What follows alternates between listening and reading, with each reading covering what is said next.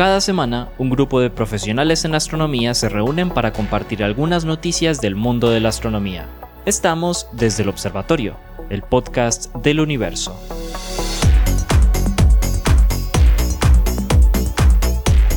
Hola a todos, bienvenidos a otro episodio del podcast desde el Observatorio, el podcast del universo. Eh, el día de hoy nos acompañan la profesora Adriana Araujo eh, de la Universidad Sergio Arboleda, el profesor Esteban Silva, el profesor Pablo Cuarta, el profesor Germán Chaparro, el profesor Juan Carlos Muñoz y quien les habla, el profesor Jorge Zuluaga, todos del pregrado de astronomía de la Universidad de Antioquia. Hoy no tenemos el placer de que nos acompañe la profesora Lauren Flor, pero le mandamos un gran saludo. Está en trabajo de campo, como decimos por ahí. ¿Qué más, muchachos? ¿Cómo van? Muy bien, muy bien. Ah, no, bien. La mandamos a buscar noticias. Ah, está, está. Ay, oiga, no. La mandamos de ca de- Casa Noticia. Y en Dejen la bulla que hoy estos tenemos- días- en estos días nos llega con el comercial de la vivienda. Casa Noticias. Hoy tenemos que, eh, eh, ¿cómo se dice? Eh, corresponsal desde Chagnator. Sí, señor. No, no, no, no revelemos la sorpresa, No, que al final entonces Nota internacional. se sepa quién es el con- que está. nuestro- ¿Cómo es que era David Ricardo? ¿Cómo es? de- David Sí, Ricardo, sí. David Ricardo. Muy bien. El día de hoy, como siempre, con muy buenas noticias, con noticias eh, eh, del mundo de la astronomía, la astrofísica y la cosmología. Hoy vamos a comenzar Con muy, con, con- nuestra muy buena noticia, apreciada. ¿no, hermano? Diciendo que la selección sub-17 femenina llegó a la final. Eso son buenas noticias. Eso sí, papá. Adhiero, El- el- adhiero el, resto, a esa- el- el resto son las ñoñadas de nosotros. Ya vieron, pues, si vieron al pibe canoso diciendo que iba a conseguir un afiche de las muchachas de sub-17. Claro. Excelente, hermano. Importante. Bueno, doña Adriana, a ver, pues, ¿qué nos trajo para hoy? Bueno, bueno, bueno, bueno. El día de hoy me atreví a leer un artículo totalmente diferente a los que he traído, pero me llamó Eso mucho. Eso, me, me, me llamó extremadamente la atención. Eh, el título, sin embargo, sí, el título me llamó la atención. Eh, y es que un grupo internacional, específicamente bastante variado, pero el líder del, del equipo de investigación del Observatorio Astronómico de la Universidad de Padova, eh, reporta un nuevo sistema planetario, ¿sí? un nuevo sistema planetario denominado TOI 179, y ya le vamos a explicar por qué el TOI 179. tiene ¿Dónde que ver estoy? ¿Dónde estoy? no, todo- no, ah, bueno, vamos, yo- Es, es- pues, es- es está, un está modelo, bueno. es un- Toy. es un modelo de juguete. Toy, to- un toy model. No, ¿sabes qué? Yo pensé que sí. En serio. Yo dije, toy tendrá que ver con toy model. Bueno, a ver, en física hay mucho. Dice toy model. No, justamente. Toy, no tiene que toy. ver, no toy. ¿sí? Tiene que ver justamente con que es un descubrimiento de test. Y a test justamente este tipo de, de objetos nuevos entre digamos entre en la, investigación se denomina un test of object of interest entonces un, inter- un objeto de interés para test ¿ok? Em, pues resulta verdad que test conduce ya sabemos un, todo un barrido de un estudio de alrededor de más de 200.000 estrellas y justamente eh, está tras la búsqueda de exoplanetas. Entonces, claro, la noticia tiene que ver con exoplanetas. Por eso digo que es primera vez que, que leo un artículo que leo un artículo de esto para la noticia, ¿no? Pues resulta que de estos 200.000, eh, él hace un barrido y, bueno, saca parte, aproximadamente a ese eh, excluye o se dedica a 266 que han sido confirmados justamente por TESS. Resulta que este nuevo, esta nueva estrella denominada el TOI 179 o HD 18599, pues tiene una, eh, un objeto, ¿verdad? Un objeto eh, descubierto justamente por el tránsito, por detección de tránsito eh, em, de esta estrella principal. Entonces, este nuevo planeta, designado por, obviamente, TOI 179b, el planeta de TOI 179, tiene aproximadamente unas 2.62 masas eh, de, de ti la Tierra, o sea, es más grande, dos veces, punto 62 veces más grande que la Tierra. Y Entonces tiene... no es masa, sino es radio, ¿no? No, eh, perdón, r- es más grande. Y de masas, claro. 24 veces más Ah, grande eso que la Tierra. ¿sí? Esto, sonando no, no, no, no, no, no, no, buena- perdón, perdón, perdón, perdón. un- 2.60 veces, no, Eso. eso. Entonces tiene 24 veces más grande, es más masivo que la Tierra y esto lo hace comparable con, eh, o parecido en masa a, lo que, a Neptuno, a nuestro Neptuno, ¿sí? Entonces, eh, es decir, del orden de más o menos de 10 a la 26 en, cuestión de masa, ¿sí? Eh, otra cosa interesante de este sistema, entonces tenemos la estrella principal y tenemos a este nuevo exoplaneta. Resulta que no solamente está este planeta, sino que también hay otra estrella que está en la parte eh, externa eh, del sistema. Y esta nueva, entonces tiene una estrella principal, el planeta, y otra estrella de mucha menor masa. Entonces, no he dicho, ¿verdad? De aparte, qué tipo de estrella es esta TOI 179.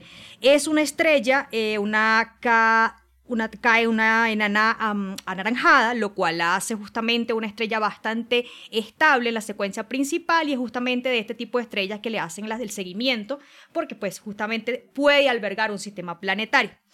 Em, la, otra estrella, eh, denominada pues obviamente HD 18599b, ¿ok? que es la otra estrella que acompaña este sistema, eh, mm, está en el rango entre, ya les digo, de masas, lo cual hace, la clasifica justamente en qué tipo de estrella sería. Está alrededor de, ya les digo acá, de 83 masas jovianas, ¿sí? La, la otra estrella. La Es una enana 83, roja. una, Una- sí, una. no, una marrón. Una marrón, eh, una enana marrón. Esa es la, la cuestión, ¿sí? Esta otra estrella es una enana marrón, está, repito, entra entre las 83 masas solares, eh, perdón, jovianas, y eh, tiene una temperatura aproximadamente de 5.1 Kelvin, ¿ok? La temperatura de, de la estrella, ¿sí?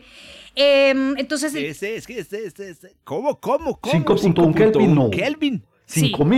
5000. 5000. Ah, 5000, 5000, 5000 Kelvin, Era 5000, como 5000, friecita, si 5100, Estábamos- estábamos era de- Cinco mil cero ciento- absoluto. 5145. 5145 Kelvin, ¿sí? Entonces, bueno, eh, otra cosa interesante de los parámetros cinemáticos de este planeta, eh, le da la vuelta, tiene un periodo orbital de 4.1 días, ¿sí? A la estrella principal. Y está a una distancia de 0.048 de la estrella principal, el planeta, ¿ok? Eh, or- eh, unidades astronómicas. 0.048 unidades astronómicas de la estrella principal. Y esta otra estrella está a 3.3 unidades astronómicas de la estrella principal. Entonces, nada, ahí está el primer, un, un nuevo sistema formado por ese planeta, la estrella principal y una estrella que los acompaña. ¿sí? O sea, Eh, es- una cosa interesante, perdón, perdón, una cosa interesante es que para justamente la detección fue dada por TESS, pero fue confirmada por el HARPS y por la SPHERE, que es uno de los instrumentos del BLT. Y eh, es decir, fue confirmado por tránsito, por velocidad, por velocidad radial y por espectrografía. O sea, está confirmado por esos tres, digamos, por esos tres métodos. metros. Entonces es, es una enana naranja. Es una enana con naranja, Un, con un un, Neptuno, un, un Neptuno, Neptuno, muy cercano. un Neptuno y muy cercano. una enana marrón y a tres enana. unidades a tres astronómicas. puntos, pu- tres unidades astronómicas de esto. O sea, Entonces está es, es un sistema de tres cuerpos donde, De los, tres tres ca- cuerpos. lo- donde los tres casi son estrella. que sí, ¿no? No, o sea, la- Neptuno, exactamente, punto planeta 04 la primera. ¿cuál es? Sí, ¿cuál? No, Neptuno ¿Cuál está es- es lejísimos de estrella, un Neptuno, hombre, no. Casi, eso estuvo No. ahí casi a punto. No, sí, casi necesitaba 300 masas más. 300 Oiga, veces más o. Salió este, salió, o esto salió hace poquito, o eso lo publicó. no, lo- el- esto salió no, no, no, no. el Les 22 iba a 14 de octubre, está en el No, no, archive. no, les estoy, contando de un paper que salió en 2021, Ujú. publicado por David Kipping, eh, que se- tiene un título muy especial que se llama Black Swans in Astronomical Data. Mm, los Oh. Black. Swans, sí, los, los Sí, cisnes, cisnes negros, negros. las cosas, exacto. Y me parecía muy interesante porque él discutía el hecho de que mm, el primer descubrimiento en un No, no, no, área no, no, pero es- tapo, tapo, que es un cisne negro.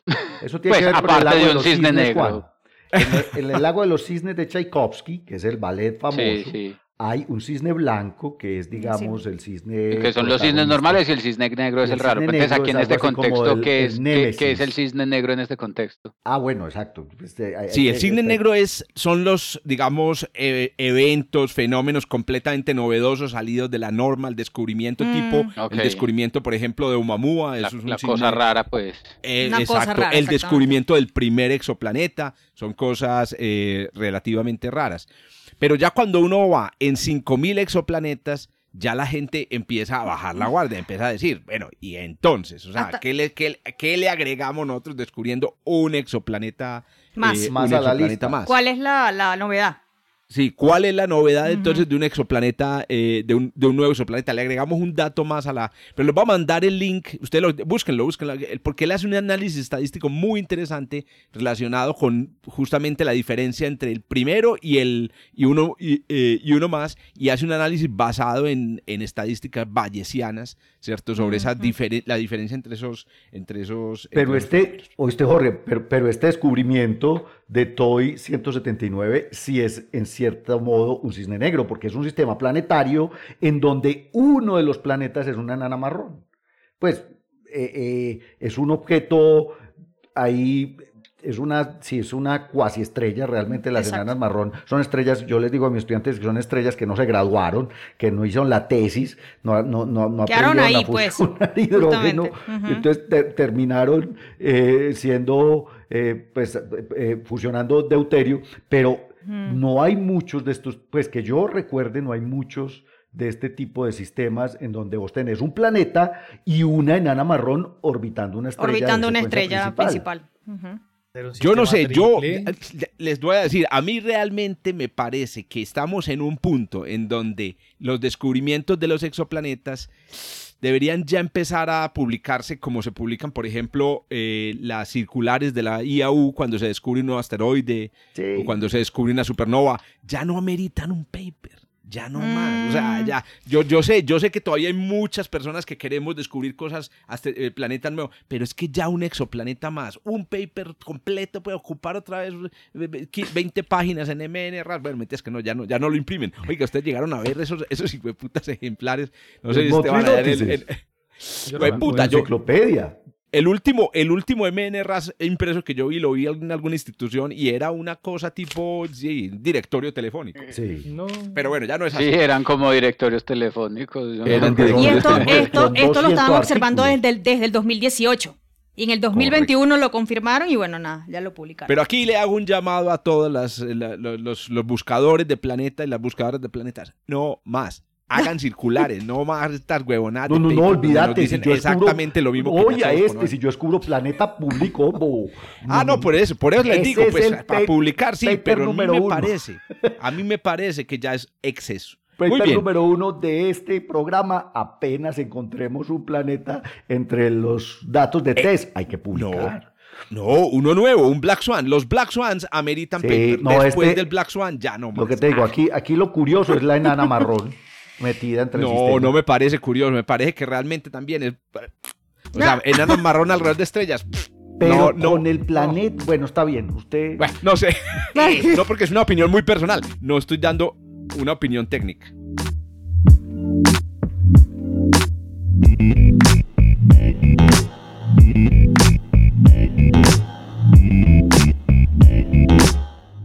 Bueno, vea, yo sí les voy a hablar de un Black Swan, porque esto Hágale pues. Hágale, pues. Eh, hágale pues. Oh, pues, ustedes, mi madre, como ustedes son tan juiciosos, se la pasan leyendo, estudiando, ñoños, ustedes saben lo que es la muografía, ¿sí o qué? Muografía. De- Cierto. De- El estudio de los- ese estu- el- el, el estudio estudio de la los- geografía con mones. El estudio, de la- muones. de- el estudio de los Ouma Uma. De los de los- mua- mua- no, no, de- muones, muones, muografía. De hecho, ¿Estamos es hablando de volcanes o pirámides? Ajá, de hay que hecho, de distinguir. justamente eso iba a decir, que Exacto, incluso en la. UIS hacen mucho trabajo de muografía justamente para vulcanología. Exacto, Exacto. pero entonces, y- pero además es una técnica que fue en principio pues desarrollada por otro Luis, pero era Luis Walter, Al- Luis Walter Álvarez, premio Nobel de Física eh, en 1968, que además es famoso porque es el papá de los Álvarez que eh, encontraron el límite KT de el- del, impacto de Chicxulub, que bueno, determinó, digamos, la extinción del, del Cretácico terciario y que todos conocemos como el asteroide del, del- de los dinosaurios. Pero aquí yo no les voy a hablar ni del asteroide, ni les voy a hablar es de una nueva técnica muográfica, pero ojo, don Esteban, porque esto nos interesa a nosotros, para meteorología. Resulta, sucede y acontece que un eh, eh, eh, geofísico japonés que se llama Hiroyuki Tanaka, este señor es, es de- es- los japoneses son unos tesos para a mí me encanta la cultura japonesa. Pues Hiroyuki Tanaka de la Universidad de Tokio llevaba observando el conteo de muones en una, ellos tienen un contador de muones eh, en una ciudad al sur del Japón que se llama Kagoshima desde por allá desde 2016. La cuestión es la siguiente. Los muones, recordemos, para las personas que nos están escuchando por primera vez, yo sé que hay muchos que por primera vez están escuchando este, este podcast desde el observatorio, los muones son unas partículas eh, elementales, digamos, que se producen cuando los rayos cósmicos galácticos, que son protones acelerados por supernovas por ahí eh, en la galaxia y en otras galaxias, llegan eh, digamos, eh, provenientes de todas direcciones y golpean la parte superior de la atmósfera. En realidad, de hecho, la, mayoría de las colisiones, estaba viendo estadísticamente, se dan como entre unos 15 y 20 kilómetros de altura, y al golpear estas partículas relativistas que están aceleradas a velocidades cercanas a las de la luz, por supernovas, estos, estos protones acelerados, al golpear los átomos en las moléculas del aire atmosférico, pues producen una cascada, producen una reacción, digamos, en cadena de colisiones que produce partículas elementales como los muones. Muones y antimuones, en realidad ahí se producen de ambas cargas. Yo estoy muy encarretado con este asunto y leyendo un poquito de esto porque resulta que con José David Ruiz, uno de nuestros físicos de partículas de aquí del instituto, vamos a montar un detector de muones en una de las góndolas de un globo estratosférico que está preparando Cipsela, que es eh, la, digamos, este, esta compañía de ingeniería aeroespacial de, de Julián Mauricio Arenas y de David. Pero entonces, volviendo al asunto, hay detectores de muones y los detectores de muones pues eh, se conocen sencillamente como eh, detectores de centelleo. Cuando un muón de estos que está eh, cayendo a través de la atmósfera, pues eh, interactúa nuevamente con una placa, genera un centelleo y entonces esto es un contador de partículas, cuenta el número de muones por eh, unidad de área, por unidad de tiempo, por ángulo, digamos por estéreo radián. Este señor Hiroyuki Tanaka, pues ya sabía que se han utilizado la, se ha utilizado la muografía para específicamente estudiar el interior de volcanes. Claro, la idea es cuál. Estos muones atraviesan el volcán, pero a medida que atraviesan el volcán, muchos de ellos interactúan, digamos, dentro del volcán, y entonces eso hace que al otro lado del volcán el conteo de muones varíe y se pueda hacer un perfil de densidad del material dentro del volcán. Igual lo que decía usted, se ha hecho con las pirámides, se han hecho, digamos, mapas muográficos de la, de, la Gran Pirámide.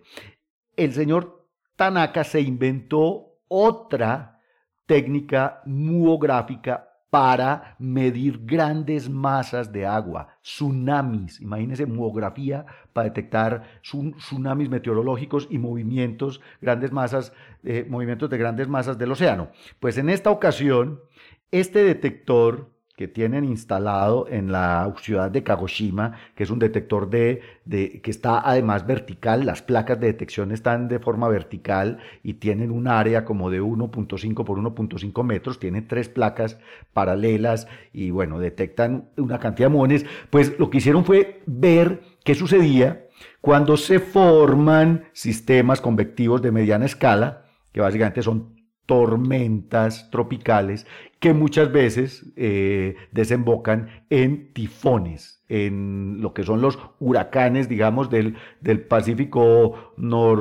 noroeste, allá los llaman tifones, y entre 2016 y, 2010, y 2021 pasaron ocho tifones cerca a Kagoshima, incluso sobre Kagoshima, y efectivamente lo que este señor empezó a entender es que cuando se forman estos sistemas convectivos como los tifones, el conteo de muones varía, porque hay una caída en la presión atmosférica y resulta que los muones pasan a través de la, de la tormenta y se puede hacer muografía de la estructura del tifón. Esto es una cosa genial, hermano, porque están midiendo y, obviamente ustedes ven el artículo que fue publicado en el, en el Scientific Reports de Nature. Esto es nuevecito, bueno, no tanto, es como del 12 de octubre, creo, eh, del 6 de octubre.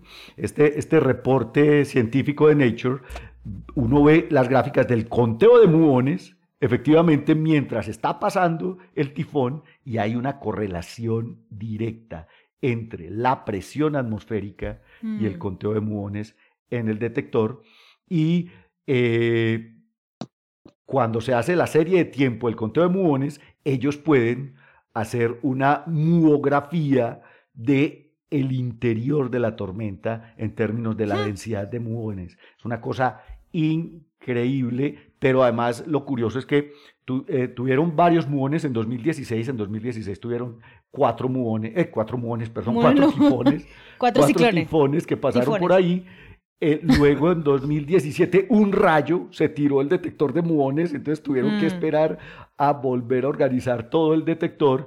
En 2019 detectaron, o pasaron más bien, tres tifones cerca a Kagoshima y para 2020 ot- la, la- la- la pandemia se tiró otra vez la detección, pero en 2021 volvieron a tener un tifón que pasó justo por encima del detector de muones. Pero la idea es que estos señores acaban de proponer la muografía meteorológica, la muografía atmosférica para poder definir y estudiar este tipo de estructuras increíbles que son los sistemas convectivos de mediana escala de baja presión que genera huracanes. O sea, podría... Entonces, a ver, Mm. bottom up.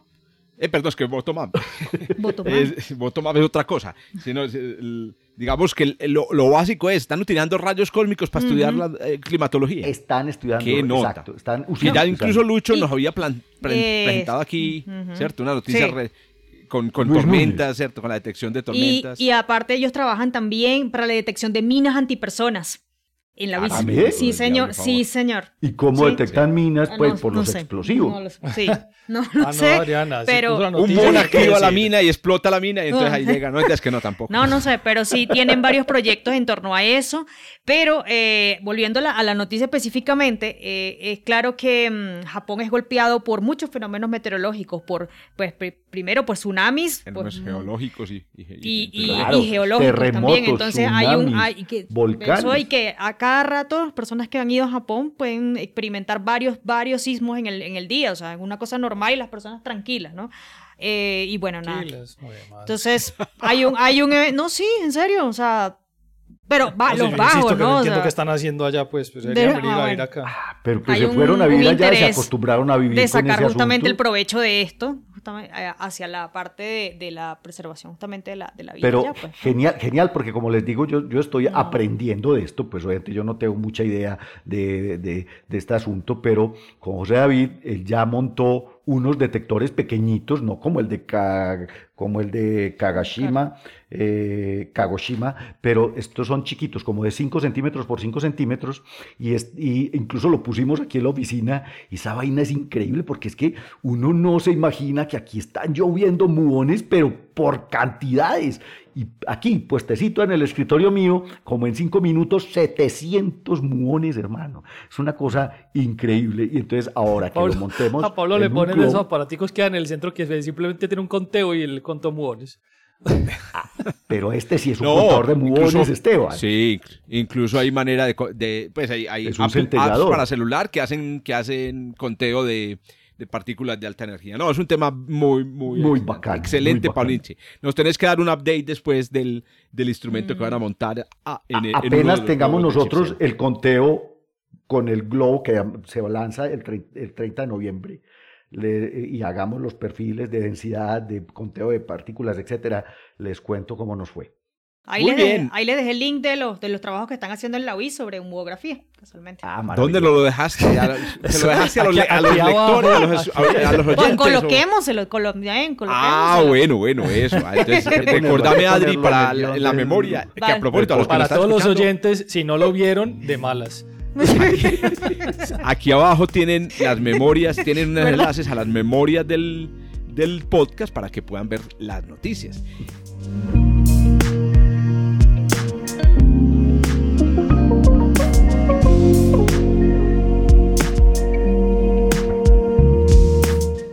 Bueno, la noticia bomba de hoy es la que... no- La, la noticia bomba no, la noticia rara. de que, que- ¿Están de acuerdo conmigo? La noticia rara la cisne negro. hoy el señor Esteban Silva. No, pero no es rara, a mí me pareció. No, es un buena. poquito extraña, pues digamos, salida un poco de... Mentiras que no, la de Pablo también es un poquito, un, po- un poquito extraña, en el sentido de que es chévere, porque eso es, Es pone en me- contacto áreas meteorología diferentes. cosmológica. Eso, y esta es historia cosmológica. historia, historia astronómica. Pero cosmológica. Germán ha traído muchas noticias parecidas. No, no, no, la de hoy. Ah. Eso, la de hoy. Don Esteban. Eh, Que, que- proceda, que- que quede claro quién es aquí la, la defensora de Germán, pues. No. ya, no. Ah, no, no, yo no digo nada. eh, eh, aquí, claro, ya. No, es una noticia que, que, que, que, como siempre decimos en todos los capítulos, pues eh, parece que alguien se la robó. En este caso fui yo, porque pelearon por ella el día de hoy, pero pues yo la había colocado desde el lunes. Entonces Sorry. es que Yo la lo que había pasa es que visto no la hacen la tarea pasada. temprano, que es distinto, nadie se robó nada. No. No, no como Jorge, que siempre pone la tarea de, la tarea de último. Pero, Claro, Pero él la hace justamente por eso. Y, Pero y a no mí me la roban, eso significa que a mí me la roban todas. Exacto. Entonces yo Eh, siempre tengo que dejar de probablemente, último para ver si... Probablemente. Eh. bueno, no, esta, esta es una Eso sí noticia se lo creo porque él, él- él sí se ve las noticias. él, no- él no busca las noticias para ver con qué sale, sino que él sí se ve las Eh, noticias. yo estoy viendo las noticias todo el tiempo. Ah, es, una, es una noticia, que es, es un artículo que salió en una, en una de estas revistas que, que ya, ya son de Open Access, que se llama Sake Journals. Y, y tiene que ver con un trabajo muy, muy particular que yo creo que, que le va como al corazón de todos los astrónomos, porque tiene que ver con lo que posiblemente puede ser eh, el, el escrito de la primera cartografía de estrellas que, que se hizo. ¿Sí? A mí me queda la duda con ello, pues, o sea, obviamente la noticia tiene que ver con eso, pero me queda la duda porque, porque somos muy eh, eurocentristas en este tipo de, de- de discurso. Me, me faltaría ver qué habían hecho los, los indios en esa época, qué habrían hecho chinos los chinos los en esa época, que es, es ignorancia de mi parte, realmente. No, decir no quiere decir que lo haya o no lo haya, simplemente es ignorancia mía al respecto. Sé que los indios iban, eh, los indios, las personas de la India, iban mucho más adelante en, en muchos aspectos científicos para esa misma época, pero no conozco los registros. Entonces, por eso digo, es ignorancia mía. Puede que hayan otro tipo de, de cartografías para la época, simplemente que no sean tan famosas como esta. Pero es que esta tiene además asociado un nombre muy especial para los astrónomos, que en general las personas eh, no lo escuchan o lo escuchan de pronto por divulgación, pero tiene un método eh, eh, asociado de medida que utilizamos en astronomía desde esa época hasta el día de hoy, que es la medida de los brillos a través de un parámetro que llamamos las magnitudes. Entonces, los astrónomos utilizamos una escala de medida de, brillos de las estrellas que llamamos magnitudes y que fue en, en primera instancia utilizada por primera vez por Hiparcos.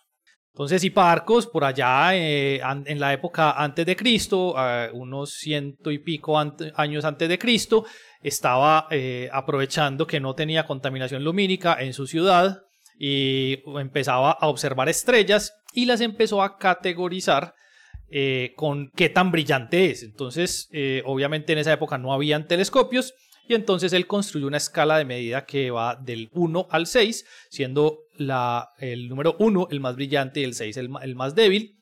Y el día de hoy seguimos utilizando esa misma escala, ya un poco más extendida. Simplemente del 1 al 6 son eh, los brillos que podemos ver y categorizar nosotros a simple vista, sin necesidad de un instrumento óptico que nos ayude, incluyendo eh, instrumentos ópticos, cualquier tipo de telescopio eh, en este caso. Entonces, se sabía que, que ya se habían hecho una gran cantidad de estudios del cielo, pero no se tenía registro de esos estudios. Entonces seguía siendo como eh, un poquitico, la teoría dice que, pero no se tenía un registro de hecho. Si, si alguno de ustedes ha, ha- ha leído el, este último libro de Irene Vallejo de El infinito en un junco, un libro muy bonito que cuenta un poco la historia por allá por esas mismas épocas, eh, la invención del papel eh, era algo bastante nuevo en esos momentos y no era algo que tuviera un- una, una amplia divulgación. Entonces, muchas veces eh, el papel de la época se reutilizaba, se borraba lo que había y se volvía a escribir sobre ello. Que era pergamino, realmente. Eran, sí, eran pergaminos, papiro, pues, en papiro. ese, en- en- El- o papiros el en esa pergamino época. es posterior, pero el, el- el- Pérgamo, sí. en esta época Sí. es papiro. Correcto. Entonces, en una, en una biblioteca en eh, guardado había uno de estos pergaminos. eh, eh, yo no sé si. De estos papiros. eh, papiros, perdón, papiros. La palabra en inglés de papiro es palimpsest. Palimpsest. Porque es que. No, lo que pasa es que es un es- un papiro eso- borrado. El palimpsest es un papiro Ah, borrado. listo, eso sí, un- porque es, que, porque es que la palabra realmente no era papiro en ese momento. Pues, o en No, la no. noticia no utilizan la palabra papiro precisamente por Sí, eso. Papiro es la base. Palimpsesto es el documento Sí, el- modificado. el papiro es la caña. Pero el modificado, o sea, no es el El original. papiro es la es el caña de la que hacen ese papel. Son, son Entonces, son en una, en una, eh, en una iglesia, en una- pero, pero que ya es más, más que iglesia, ya es eh, una, una especie de museo que hay en Washington, que es la, la iglesia ortodoxa griega de Santa Cata- Catarine, Cata- Catalina, en el monasterio, había guardado eh, un documento que ah, unos investigadores no eran en este caso eh, necesariamente astrónomos, estaban investigando y encontraron que era uno de estos palimpsests, que era de estos documentos que habían sido editados varias veces y lo que hicieron fue colocar a un, a un grupo de estudiantes a decirles, venga, ¿será que ustedes son capaces de descifrar lo que hay detrás de esto? Y entonces empezaron a utilizar un montón de técnicas de cómo la luz atraviesa sobre este documento para extraer la información que había sido borrada del, de- del- papiro, en este caso, en alguna de sus ediciones, y se encontraron con que este documento tenía información de la cartografía de un conjunto de constelaciones del hemisferio norte y de estrellas del hemisferio norte. En este caso estamos hablando de la parte de Grecia. Esta- estos investigadores entonces lo que hicieron fue coger y mirar la ubicación de las estrellas como estaban descritas ahí, coger un software y tratar de retroceder el tiempo, como, como, eh, como diría alguna de nuestras canciones eh, de- del vallenato, o la película de Superman, en cualquiera de ellas, el tiempo lo devolvemos y todo vuelve y pasa. Eh, y encontraron que cuando, con, el, movimiento de, precesión del Polo Norte, uno puede saber cuántas veces o cuánto, digámoslo así, en el tiempo se ha movido ese, eh, punto al que, está direccionado eh, el Polo Norte por el movimiento de precesión. Pues echaron eso para atrás hasta que llegaron al mismo momento en el que las coordenadas, que por cierto eran coordenadas ecuatoriales las que estaban utilizadas en el, en el documento, coincidían con lo que sería el movimiento de precesión de- del eje de la Tierra. Y calcularon que ese documento es de aproximadamente los años eh, entre, esperen, les doy el dato, entre el año 162 y el año 127 de la era precristo, antes de Cristo, de la era cristiana Antes de la era común. antes de la era, antes de la era que nos rige. Eso quiere decir, o parece indicar más bien, no quiere decir, sino que parece indicar que el documento es un documento escrito por Hiparcos que estaba haciendo una categorización de las estrellas y la estaba anotando en el papel, lo que hace a este el documento más antiguo de, de cartografía de las estrellas en el cielo. Entonces, hasta el momento se cree que este documento es, eh, es previo inclusive a, a lo que eh, son los primeros mapas, los primeros mapas que se conocen y que se tienen registros son los de Ptolomeo, pero parece, parece que este es anterior a los de Ptolomeo y, dado la- el tiempo en el que se calcula fue escrito y el documento, su, su procedencia, parece que es entonces un documento escrito por el mismísimo Hiparcos. Es que eso es, oiga, se acaba de multiplicar como por 10 millones de dólares el valor de ese papiro. Porque Más. en principio es un papiro antiquísimo, exacto, es un papiro, de hecho, eh, eh, que tenía fundamentalmente textos bíblicos de la Biblia ortodoxa griega. Y resulta que debajo de esos textos bíblicos están las anotaciones que se creen de Hiparco sobre, estas, sobre estos grupos de Pero, estrellas y de pero yo lo, constelaciones. lo que yo pregunto es con qué, con qué argumento, con qué evidencia Mm. dicen que es, es, que es, que es de Hiparco. Pues. Por la precesión. Por es la- por- no, No, por- no, no, por- no, por no, lo que- pero es que que te ¿cuán- digo, ¿cuántas personas habían viviendo en esa época? No, no, no, ese, es por, que- no, no, no, no, es por es lo que, que te sea digo, de la es- época de, es yo No, no, coincido. por eso, pero- es de la época de, es de la región de y tiene una precisión de más de un grado en la ubicación de los objetos, que es inclusive una precisión mayor que la que tenía Ptolomeo. Entonces, por eso se le atribuye o se cree que es de Hiparcos. Pero eso, pero eso son, no son, son, simplemente suma de, de- de- de evidencias, pero no hay una conclusión Pero vengan, directa. ustedes conocen el Atlas del Parnaso. Parnaso, También se, pero se reveló, no se reveló antiguo. Del del Farnaso, perdón, Ah. se reveló hace unos Sí, eh, el no sé, es como un bar. Una, 15 años, hace como, hace como 10 años se reveló este Atlas, que es una estatua romana que tiene encima la esfera celeste y también ahí están las, eh, eh, las estrellas en la posición del catálogo de, de- de Hiparcos. ¿Cuál es el asunto? El asunto es que esa es del 150 después de la era común. Entonces me conecto con la pregunta de Juan Carlos. Eso. Ah, es por eso es 150. 150 después. sí. O sea, después de la era común. Eso. Ahora me conecto con Juan Carlos. ¿Qué sucede? Alguien conocía el catálogo de Hiparcos, lo, el, el- Mm. el, eh, escultor lo puso en el Atlas y no podría haber pasado aquí lo mismo. Es decir, que alguien en una época posterior Escribió la descripción. escribió, Un- sí, cogió el catálogo de Hiparco y lo doctorado de- copió. No, pero, pero, ver, pero ¿cómo, cómo- lo dataron, Pablo? Un, un, postdoc de, postdoc de Hiparcos. No, pero, pero es que el papiro es de la época también. Ya, el papiro está datado con carbono 14. ¿Qué, Ven- qué tipo de ven, datación? Hay que, hay que leerse, Esteban. Ah, no, no, no, yo no sé con qué dataron el, eso, el pues, papiro, la- ese- es ese lo no que digo, pero es que la, la, la datación de esas cosas tiene una barra de error que es de 100 años o 200 años, una cosa así. Bueno, por hay que mirar. No, no, no. es Pero vengan. más preciso. Oh, hay, que leer, está. hay que leer entonces. Porque además Hay- hay- son varios folios los que hay ahí Mientras, y ellos vengan, ya los tenían les- datados. les- a propósito de, de qui- de los primeros mapas, me leí en estos días un, te- un libro, bueno, me leí dos libros donde hablaban de esto, el, el libro Horizontes y el libro Un mar sin límites, sobre los mapas polinesios del cielo. Ujú. Ah, claro, Esteban lo dijo muy bien, claro, había muchos mapas en esa época, pero ¿por qué me interesan los mapas polinesios? Porque eran mapas orales. Así, esto es lo más la increíble, gente era- se lo pasaba de, de generación se lo en pasaban, generación. los expertos navegantes se lo pasaban de generaciones y eran absolutamente eh, precisos y cruciales para la navegación por el Pacífico. Entonces, efectivamente, antes hubo... Y lo otro que, que quería comentar es que Hiparco, no, es que Hiparco fue grande. Mm. Hiparco realmente es el, el autor, pues, o fue el primero en trabajar con epiciclos, por ejemplo. Exacto. Los epiciclos, por los que conocemos al, a- a Tolo- al modelo de Ptolomeo. y la precesión, fue una del- invención la de, de precesión Hiparco del eje rotaciones de la precesión. Está también la determinación de la distancia a la luna.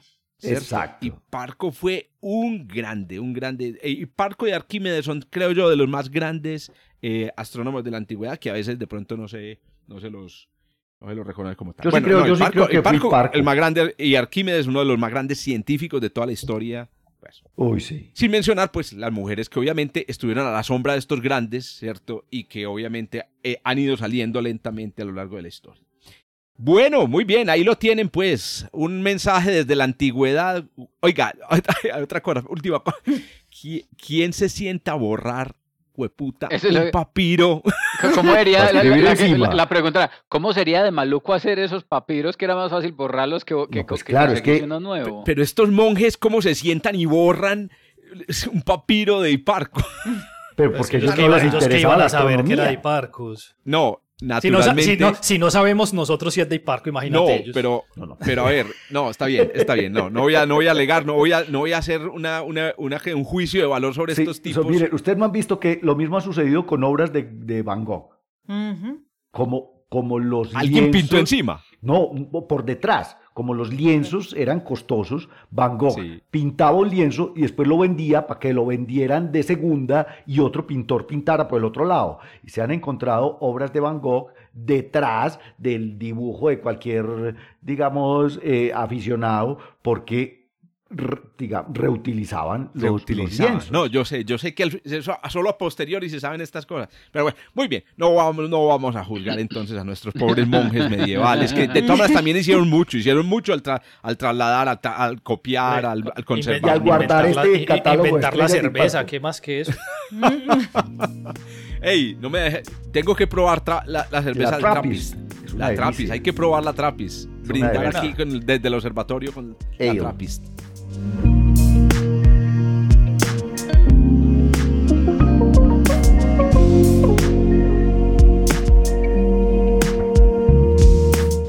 Muy bien, vámonos pues para el mundo extra... No, extragaláctico no. eh, digamos, señor, eh, este, as- hoy- hoy- estelar. Hoy me salí de mi zona de confort. Hoy me salí de Me- la zona de confort. A ver, pues cuente pues, Juancho, ¿qué nos Hoy, hoy no voy a hablar de galaxias porque me encontré una noticia muy, muy- que me llamó mucho la atención eh, y, y me, me la leí ya después de leída como que ya, ¿para qué? no, es muy interesante, es muy interesante porque está asociada eh, precisamente con la relación que hay entre, entre supernovas eh, y, y, pues la vida en la Tierra, ¿cierto? La idea es que em, eh, siempre se ha hablado mucho y aquí en efecto en varios episodios eh, se han traído noticias en las que se relacionan la forma como, mm, eh, como las explosiones de supernova pueden afectar el, el desarrollo de la, de, de- de la vida en la Tierra o la habitabilidad de un planeta en general. Y la noticia que traigo hoy precisamente está asociada con eso. El, el- asunto es más o menos como sigue, y es que las, las explosiones de supernova en una galaxia son eventos raros, aunque son pues es, es normal que en una, una galaxia explote una supernova, eh, eh, es, no deja de ser un evento, un evento raro.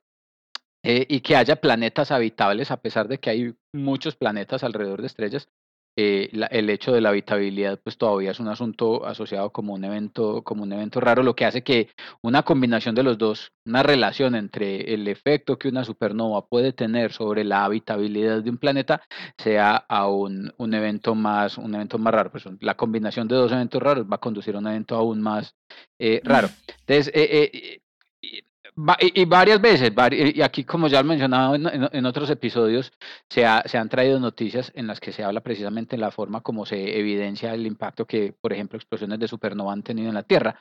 Por ahí en, en 2008, por ejemplo, eh, eh, algunos investigadores argumentaban que, que una explosión de una supernova hace más o menos eh, eh, dos años, tres millones de, de años, una supernova más o menos a 150 años luz de distancia, había tenido un impacto suficiente sobre la vida en la Tierra como para haber inducido, por ejemplo, eh, eh, o haber participado en lo que se correspondía como la, la extinción del, del Plioceno, o, mm, o se ha estudiado en otros trabajos, por ejemplo, la manera como la, la posibilidad de que, por ejemplo, explosiones de supernovas cercanas eh, afecten la habitabilidad en la Tierra a través del impacto que la radiación de la estrella explotada eh, puede eh, surtir sobre la capa de ozono. Los fotones de alta energía emitidos durante la explosión de, de, de la supernova pueden fotodisociar las moléculas de ozono y, y eso claramente es, es extremadamente nocivo para, para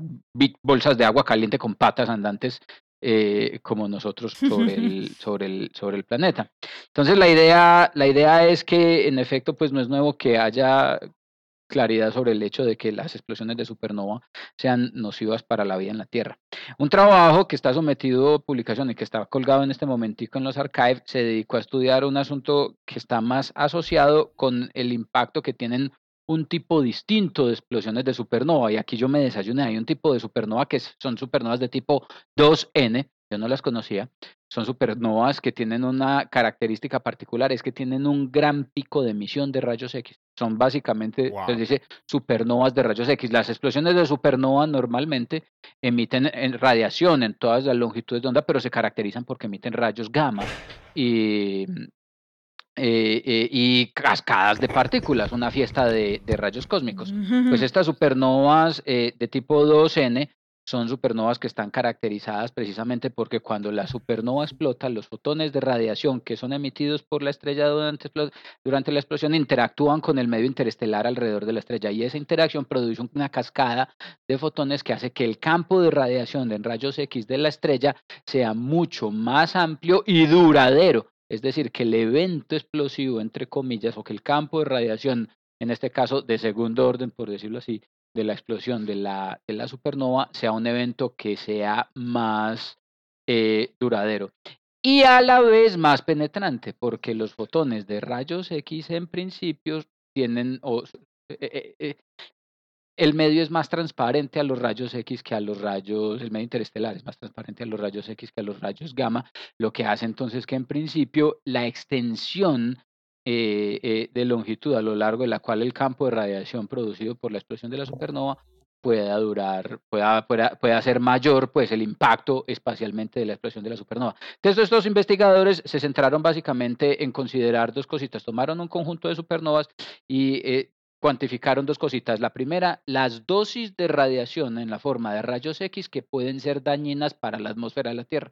Y dañinas para la atmósfera de la Tierra de nuevo son la cantidad de fotones que se necesita que lleguen a la atmósfera para que surtan un impacto nocivo significativo sobre, por ejemplo, la capa de ozono. Consideraron en la Tierra ese factor, consideraron asociado a la, a la, a la supernova la energía de la supernova porque, y variaron los demás, porque es que lo que va de por medio es extremadamente caótico, la densidad de medio, la opacidad del medio en el medio interestelar y demás es extremadamente variable, pero esas dos cositas, los dos extremos, la energía emitida por la supernova y la dosis eh, de radiación mínima para hacerle daño a la atmósfera de la Tierra eran dos cositas que son más o menos que son más o menos fijas. Y con esos dos parámetros fijos variaron y estimaron la distancia de letalidad de la supernova. La distancia de letalidad sería la distancia a la que una supernova con esa energía, una supernova conocida, con esa energía podría ser letal para un planeta como, para un planeta como la Tierra.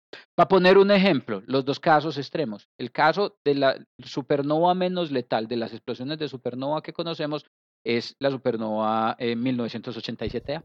La supernova 1987A, que es una explosión de supernova que aconteció en la nube eh, eh, mayor de Magallanes en 1987, eh, em, es una supernova que entre la muestra de 31 estrellas explosivas es la menos letal porque tiene una distancia de letalidad de solo un año luz. Es decir, cualquier planeta como la Tierra que hubiera estado contenido en una esferita de un año luz de distancia de, de, esta estrella pudo haber sido letalmente afectado por el campo de radiación de la, de la, de la estrella.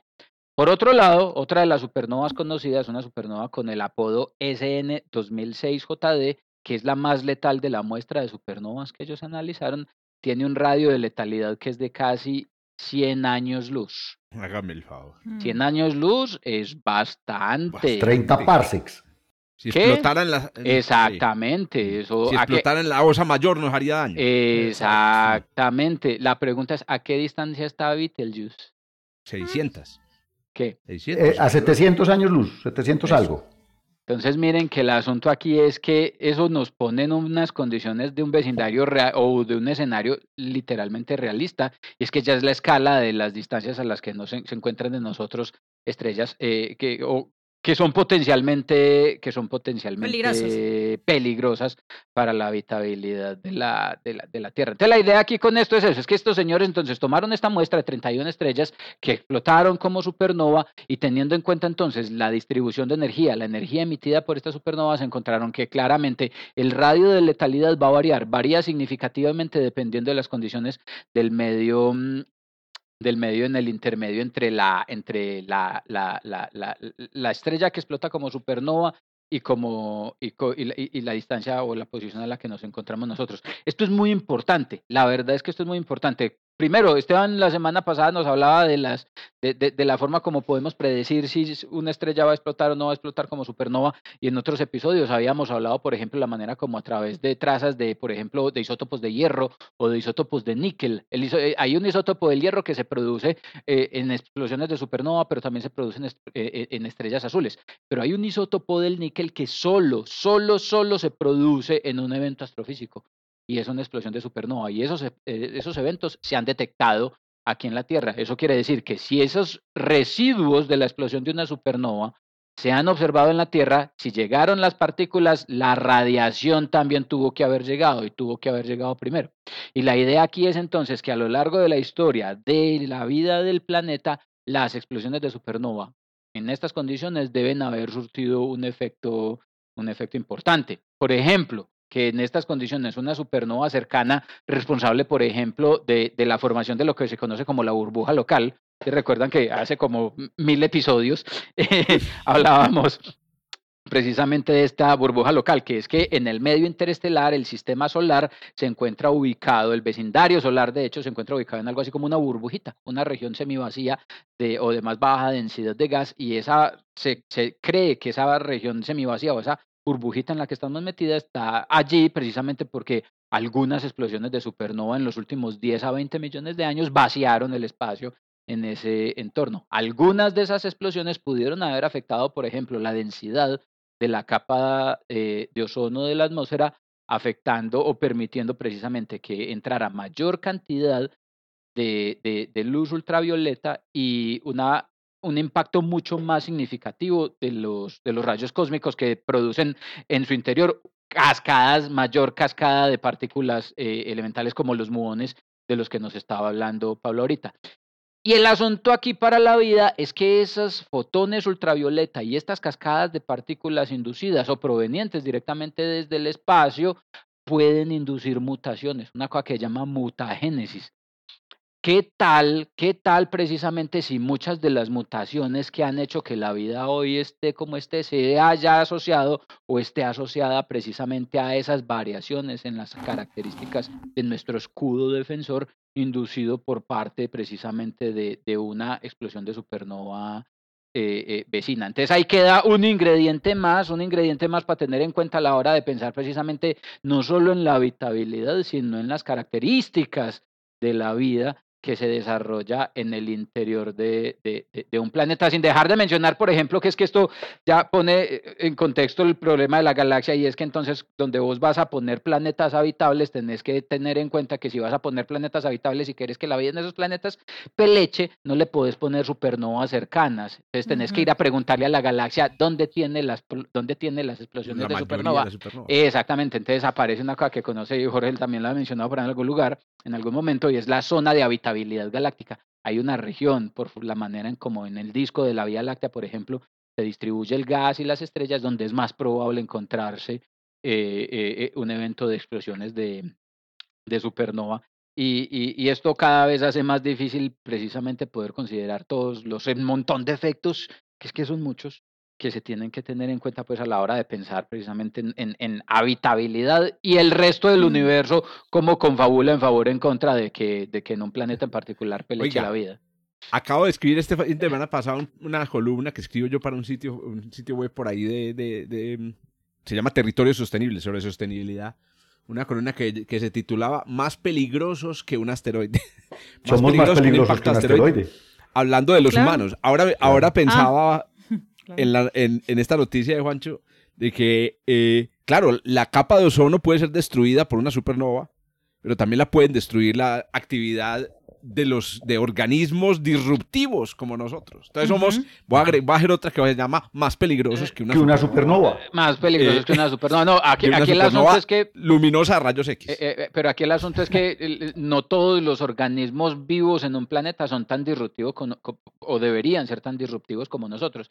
Es decir, eh, yo creo, que es más, yo creo que es más probable que en una supernova explote una galaxia que en un planeta habitable se forme una visibilización tan ociosa como nosotros sí, pero digo que es un factor eh, de extinción impresionante, un ah, factor, digamos, muy peligroso interno. Sin lugar a dudas, sin lugar a dudas. El, virus, somos el Oiga, pues. Oíste, Juan.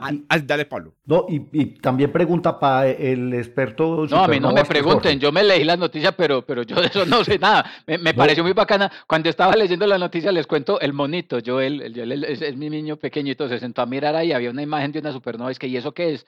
A una supernova. ¿Y, qué es eso? Entonces le expliqué y le estaba contando de qué hablaba la noticia y se quedó mirándome como, ay, jue madre, entonces nos vamos a morir. morir. No, no, no. se entonces no vamos a morir. De hecho, sí, pero no por una supernova. Pues, no podemos salir y nos pisa un bus. Pero eh, realmente sabemos a ciencia cierta que no tenemos un evento de supernova en en los próximos 100 años de una estrella que esté a menos de 150 años luz de distancia. Eso, nosotros Este, estamos escuchen lejos. la noticia con tranquilidad y ayúdenme. de- No Pero- se asuste, que eso no va a pasar hasta dentro de unos cuantos millones de años. Pero Jorge, Jorge mencionó la- en uno de los podcasts anteriores, creo que el anterior, que posiblemente Justamente. la, extinción del ordovicio hace 250 millones de años, no, 450, yo me acuerdo, el de hace 400 450, la 440 del ordovicio, sí, pudo haber sido una supernova cercana. Pero no, eh, la diferencia es que ya estoy metiéndome en la astrofísica del asunto, es que estaba mirando esa N de supernova 2N, es simplemente una característica espectral, eso no es que Ah, sea más esa- energética que las Eh, otras. no, no es que No. sea más energética, sino que está asociada precisamente a las características de la distribución espectral de energía.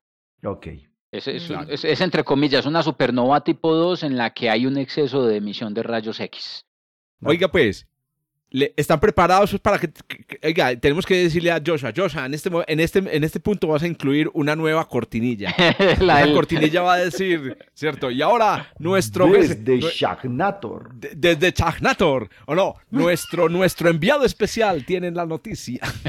Sí. Vamos a darle paso a la noticia de nuestro compañero Germán Chaparro, que me imagino que la grabó con sonido de fondo, ¿cierto? El, el hotel o... No, la- lo- frente a los, motores de, los motores de los telescopios de Alma, si no le yo, el ponen ese ruido, se perdió la plata. Si no son Sí, los el motores de Alma chasqueando, se perdió Eh, la plata. Eh, O sea, si disculpen no se el si- ruido, son los telescopios moviéndose. Qué pena Eh, con ustedes. así. Uy, qué pena con ustedes.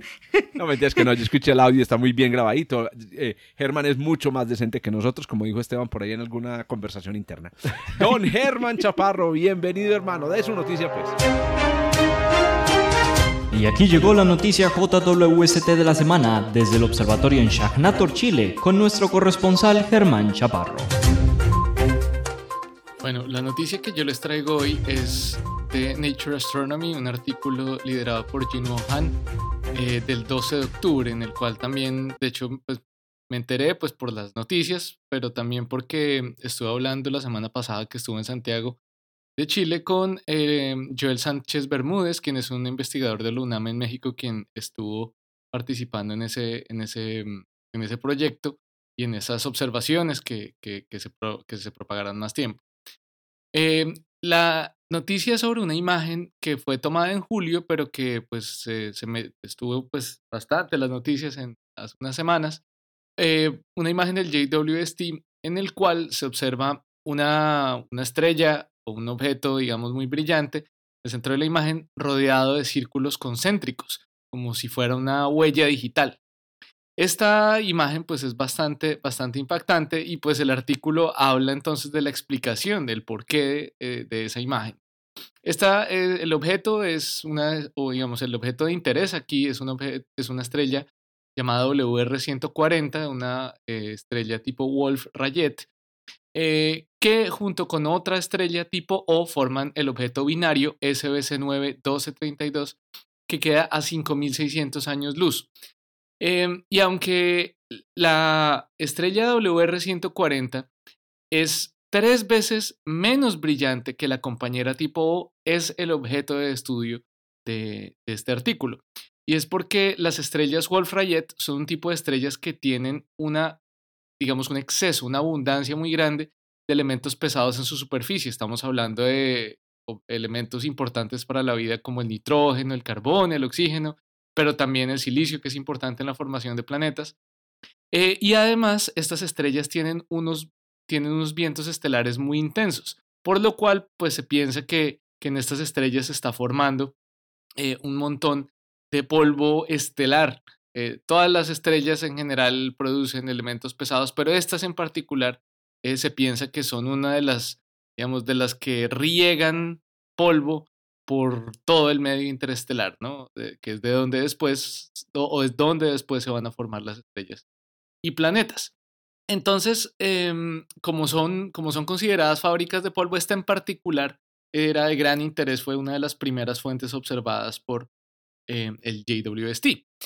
Es, entonces, en particular en este caso, dado que esta es un sistema binario, entonces el polvo se produce cuando el viento de la, de la estrella Wolf-Rayet, que es, pues, lo podríamos ver con un viento bastante contaminado con elementos pesados, es comprimido al, eh, al chocarse, al interactuar con el viento de la estrella compañera. La estrella O compañera también pues va a tener unos vientos, pues porque es bastante, bastante masiva, activa y, luminosa.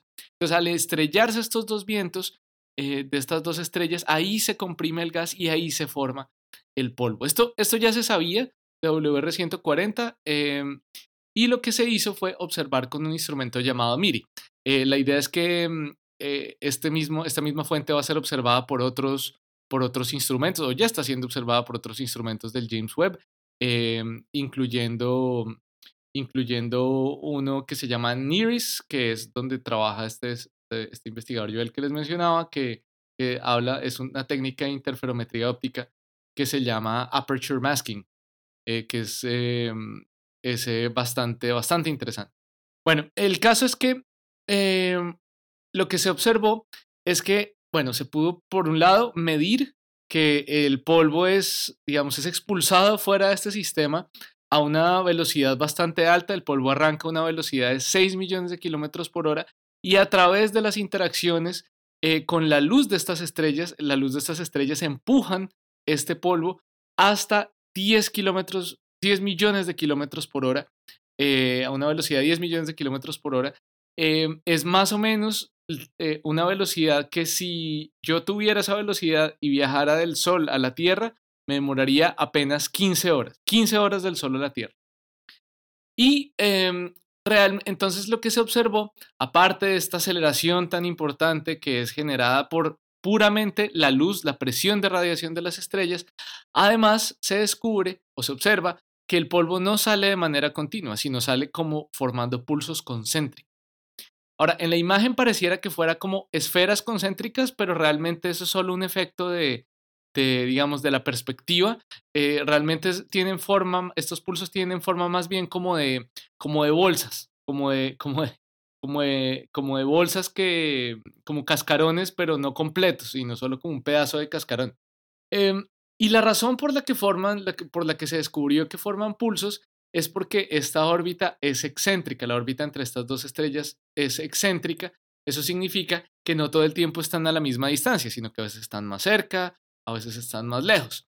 Entonces es solo cuando están cerca, o es digamos sobre una, en una parte de la órbita cuando están cerca, que se crean las condiciones para condensar el polvo. Recuerden que el polvo se condensa cuando los dos vientos de las dos estrellas se chocan. Entonces, cuando están muy cerca, ahí se forma el polvo y cuando se alejan, ahí, digamos, tienen vientos y todo, pero ya no se está condensando polvo.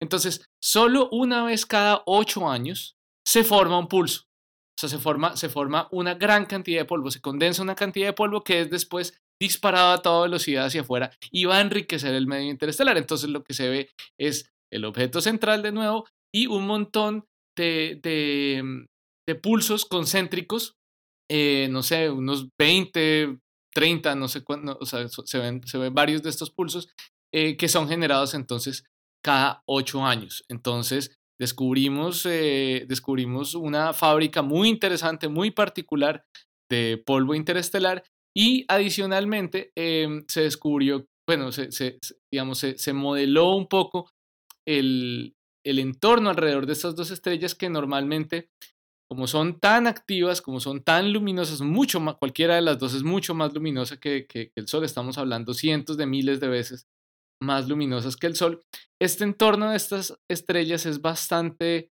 digamos, nocivo. Entonces, eh, normalmente, normalmente se piensa, bueno, ¿y qué, qué, qué condiciones eh, o qué forma tendría este, este polvo? Pues realmente sería, estamos hablando de partículas de apenas micrones, micrómetros de, de, tamaño y, mm, y, y entonces, y, mm, y por lo menos algunos, muy pocos, pero algunos compuestos orgánicos tal vez sobrevivan, eh, sobrevivan y se formen en esta, en esta región. Pero como digo, el entorno es bastante bastante hostil. Eh, la, radiación es demasiado fuerte como para que sobrevivan moléculas demasiado complejas. Y bueno, entonces con esa, esa noticia sobre las, una, una, importante fábrica de, de, polvo estelar eh, en nuestro entorno, o sea, en nuestra Vía Láctea, eh, esa es mi noticia. ¡Hey! Excelente, hermano. E- excelente noticia. No, no, nunca se nos había ocurrido que JWST podía observar pulsos de polvo. Muy bien. Oiga, les cuento pues que creo que es la primera vez que terminamos a tiempo. A tiempo para el almuerzo. Casi siempre se nos va como hasta los... Bueno, les contamos a los que nos están escuchando, esto lo grabamos normalmente al mediodía. Entonces so- siempre tenemos hambre, se nos nota. Se nos notan las pendejadas que decimos o en, la, o, o en el mal genio. Desvariamos. Sí, Desvariamos. La, la- la baja Sí. de azúcar inmediatamente nota. Se nos Oigan, nota, hoy, entonces... hoy lo interesante, hoy lo interesante es que la nota de Germán al mismo tiempo también era la noticia JWST del, del- del día. no, no había pensado en eso. Entonces O sea no- que, o sea que Ah, entonces, ah, entonces hay que poner dos cortinillas. Dos Doble Sí, cortinilla. hay que Do- ser doble. Joshua, la doble cortinilla. JWST del día desde Shacknator. Exacta- exactamente. bueno, compañeros, váyanse pues a almorzar ya que los les dieron salida más temprano y nos escuchamos en la- el próximo episodio. Dale. Chao, chao a No, todos. Y a los que nos chao. escuchan, acuerden suscribirse y conseguirnos suscriptores. Por cada mil suscriptores que conseguimos, en la universidad nos dan un- una resma de papel. Ojalá fuera por cada Ayude- suscriptor, ayude cada mil suscriptores que ustedes consigan, nosotros vamos a dar una noticia más. Al menos le dan papel a usted, a mí nada. Pero, pero, pero, pero, pena, ¿para qué nos van a dar papel, hombre, si queremos descuidar los arbolitos? Y tienes toda la razón, yo Eh. creo. Sí, todavía. Es que estoy menos- todavía chip antiguo. Bueno. Bueno, nos conversamos la próxima. Chao, chao, chao. chao. Gracias por escuchar desde el observatorio. Encuéntranos en Spotify y muchas más plataformas de podcast. A los micrófonos, Jorge Zuluaga, Adriana Araujo, Esteban Silva, Pablo Cuartas, Lauren Flor, Germán Chaparro y Juan Carlos Muñoz. Producción y edición, quien les habla, Joshua Giraldo, pregrado de Astronomía de la Universidad de Antioquia.